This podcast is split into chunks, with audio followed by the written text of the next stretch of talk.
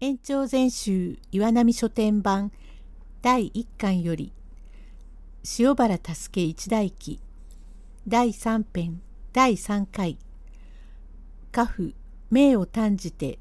能格一重に運を解く共感ことを誤って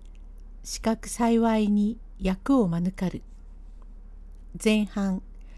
百姓角右衛門はお亀を連れて家に戻り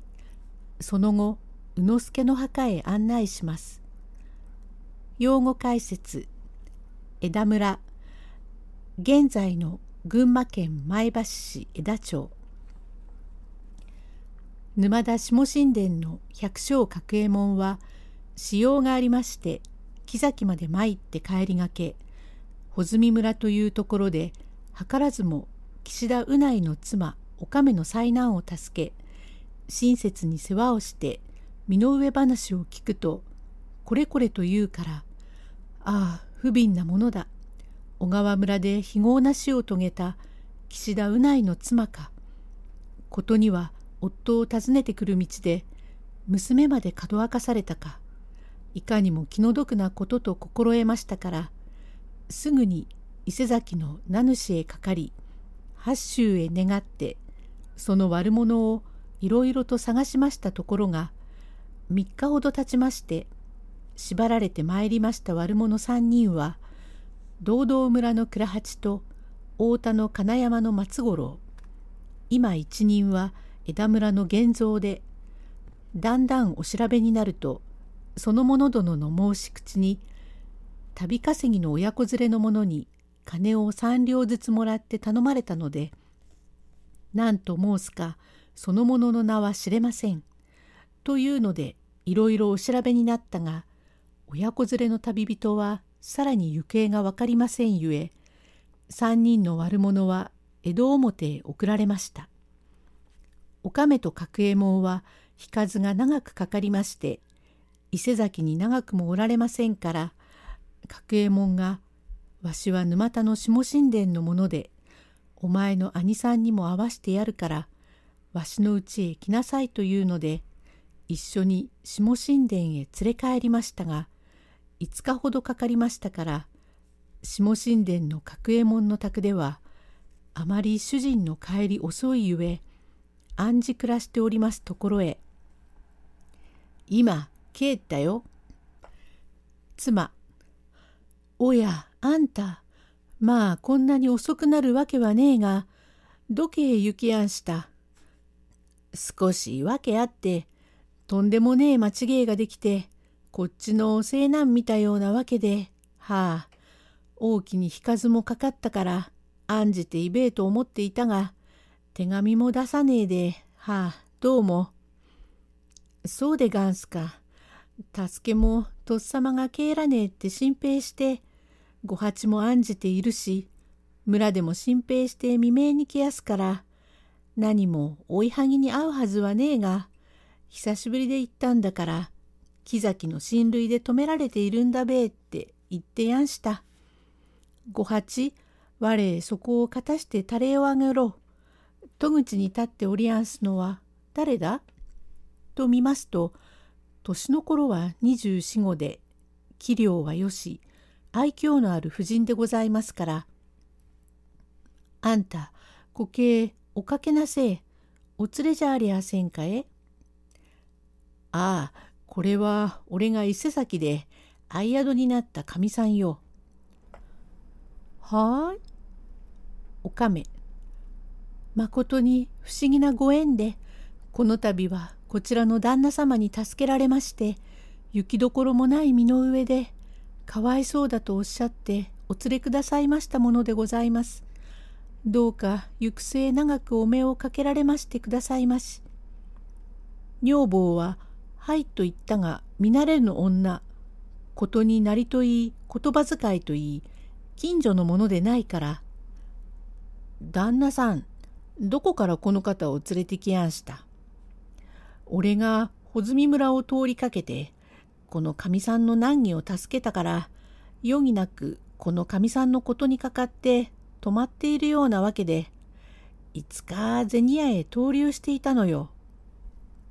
へえこのかみさんと一緒に銭屋へ投留していて、へえ、そうとは知らねえで、うちじゃ案じていたのに、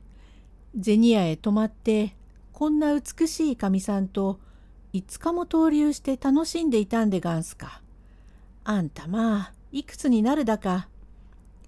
バカいえ、このかみさんに聖難があって、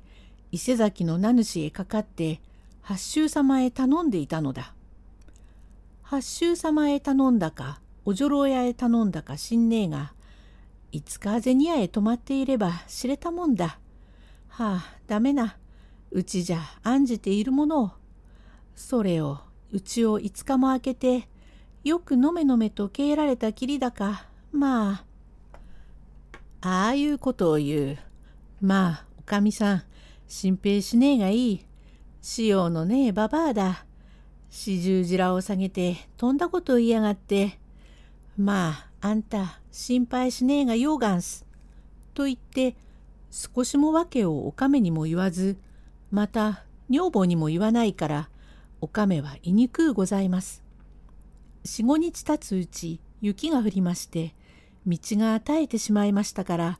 角右衛門はおかめを小川村へ連れて行って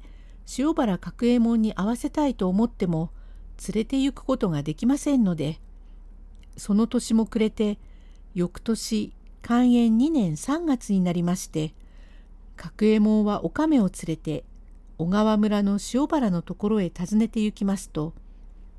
塩原は去年9月の3日にこの村を出立したというからああそれではすぐに支度をして立ったことかと思い角右衛門も仕方がないから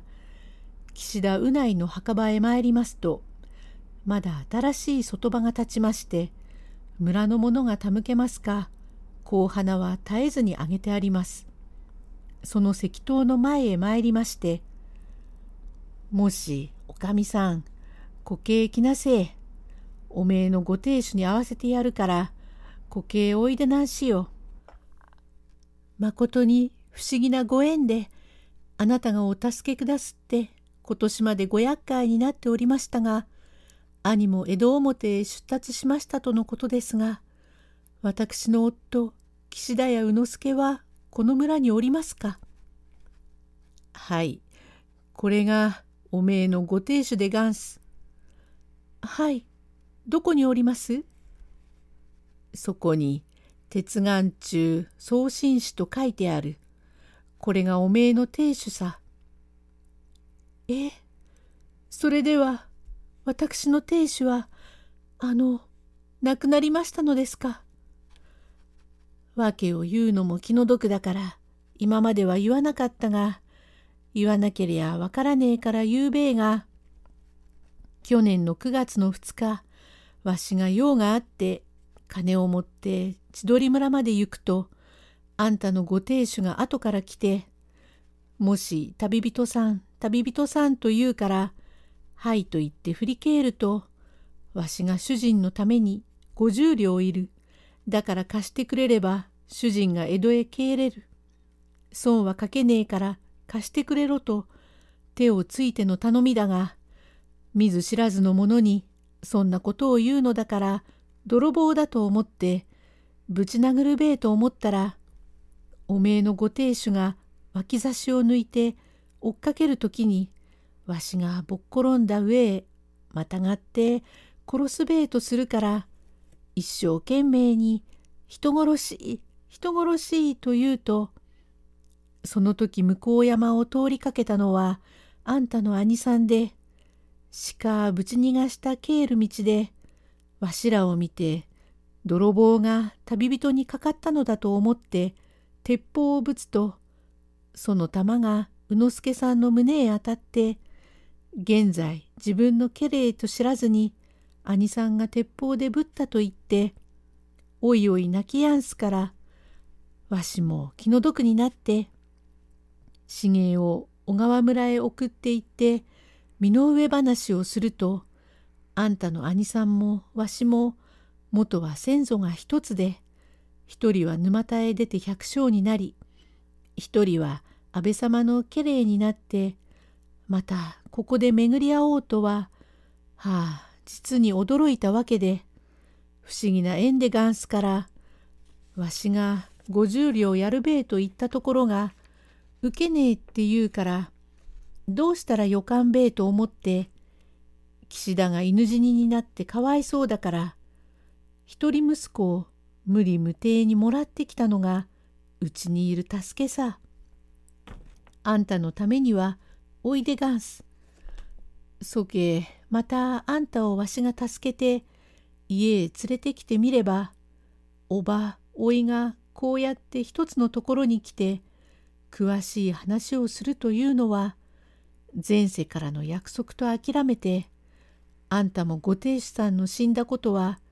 いつまでもくよくよと思っていて体にでも触るといけねえから